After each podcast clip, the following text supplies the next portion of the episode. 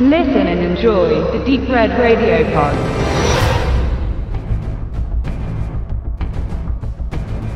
Dass immer mehr Videospiele eine eigene Verfilmung bekommen, ist schon lange nichts Neues mehr. Egal ob Resident Evil, Silent Hill oder Tomb Raider, wenn eine gute Geschichte im Spiel steckt, kann dies auch nicht schlecht für einen Film sein. Und mit Warcraft haben wir ganz aktuell sogar wieder einen Vertreter in den deutschen Kinos. Etwas schwieriger sieht es da schon aus, wenn man zum Beispiel das Genre der 3D-Shooters nimmt, indem man in der Ego-Perspektive durch das Spiel rennt und entsprechenden Gegnern den Garaus macht. Daher wurde zum Beispiel aus Doom ein reinrassiger Actionfilm, der jedoch immerhin schon gut 15 Minuten aus der Ego-Perspektive präsentierte. In den letzten Jahren nun scheint sich dieser kurze Ausschnitt jedoch auch immer wieder auf Filmlänge zu ziehen, erkennbar daran, dass wir es in kurzer Zeit bereits mit drei Filmen zu tun hatten, die aus dieser Perspektive gefilmt wurden. Da wäre FPS, First-Person-Shooter, ein deutsches, durchaus unterhaltsames Indie-Produkt mit Horroranleihen und Hardcore Henry, ein russisches Wackelkamera-Erlebnis der extremen Art mit verhältnismäßig hohem Budget, das sogar die Kinoleinwand eroberte. Und mit Bunker of the Dead 3D kommt nur noch ein weiteres Indie-Produkt,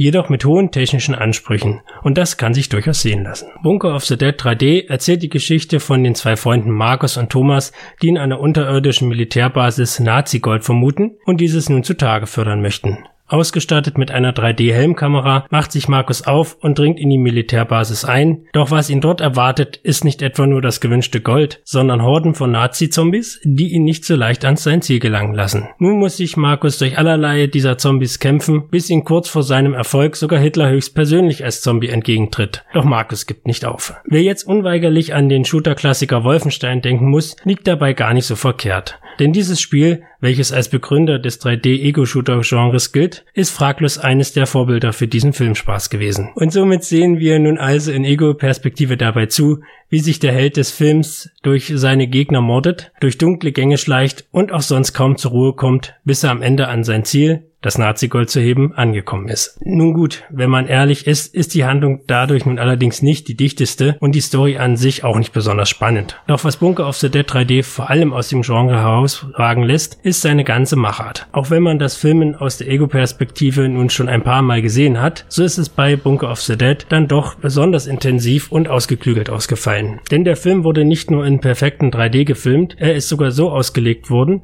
dass er für die hochmodernen Virtual Reality Brillen geeignet ist, bei denen man komplett ins Geschehen gezogen wird, da man keinerlei Ablenkung mehr hat. Diese Version ist zwar auf dem Markt bisher noch nicht erhältlich, doch schon der normalen 3D-Version sieht man an, wie knackig das Erlebnis dieser Version doch sein muss. Hinzu kommt auch das gelungene Sounddesign, welches den Film noch intensiver werden lässt. Auch wenn es für einen Dolby Atmos Sound noch nicht reicht, Dafür war das Budget dann doch eine Spur zu gering. So ist es doch erstaunlich, wie präzise der Sound abgemischt wurde, um ein perfektes Rundum-Erlebnis zu garantieren. Zum Beispiel hören wir unseren Hauptprotagonisten, durch dessen Augen wir ja die Handlung im Prinzip durchgehend erleben, stetig nur durch die Rear Speaker sprechen, sodass man die ganze Zeit das Gefühl hat, er steht hinter einem oder säße gar auf dem eigenen Platz. Dann all die Geräusche der unterirdischen Anlage, die einem nicht selten zusammenzucken lassen, wenn sie aus allen Ecken und Winkeln des Raums zu kommen scheinen. Kurzum, in Sachen Atmosphäre haben die Macher hier schon wirklich was ordentliches geschaffen, das auch unter die Haut geht. Somit sind die einzig störenden Punkte vielleicht in der Einführung zu finden,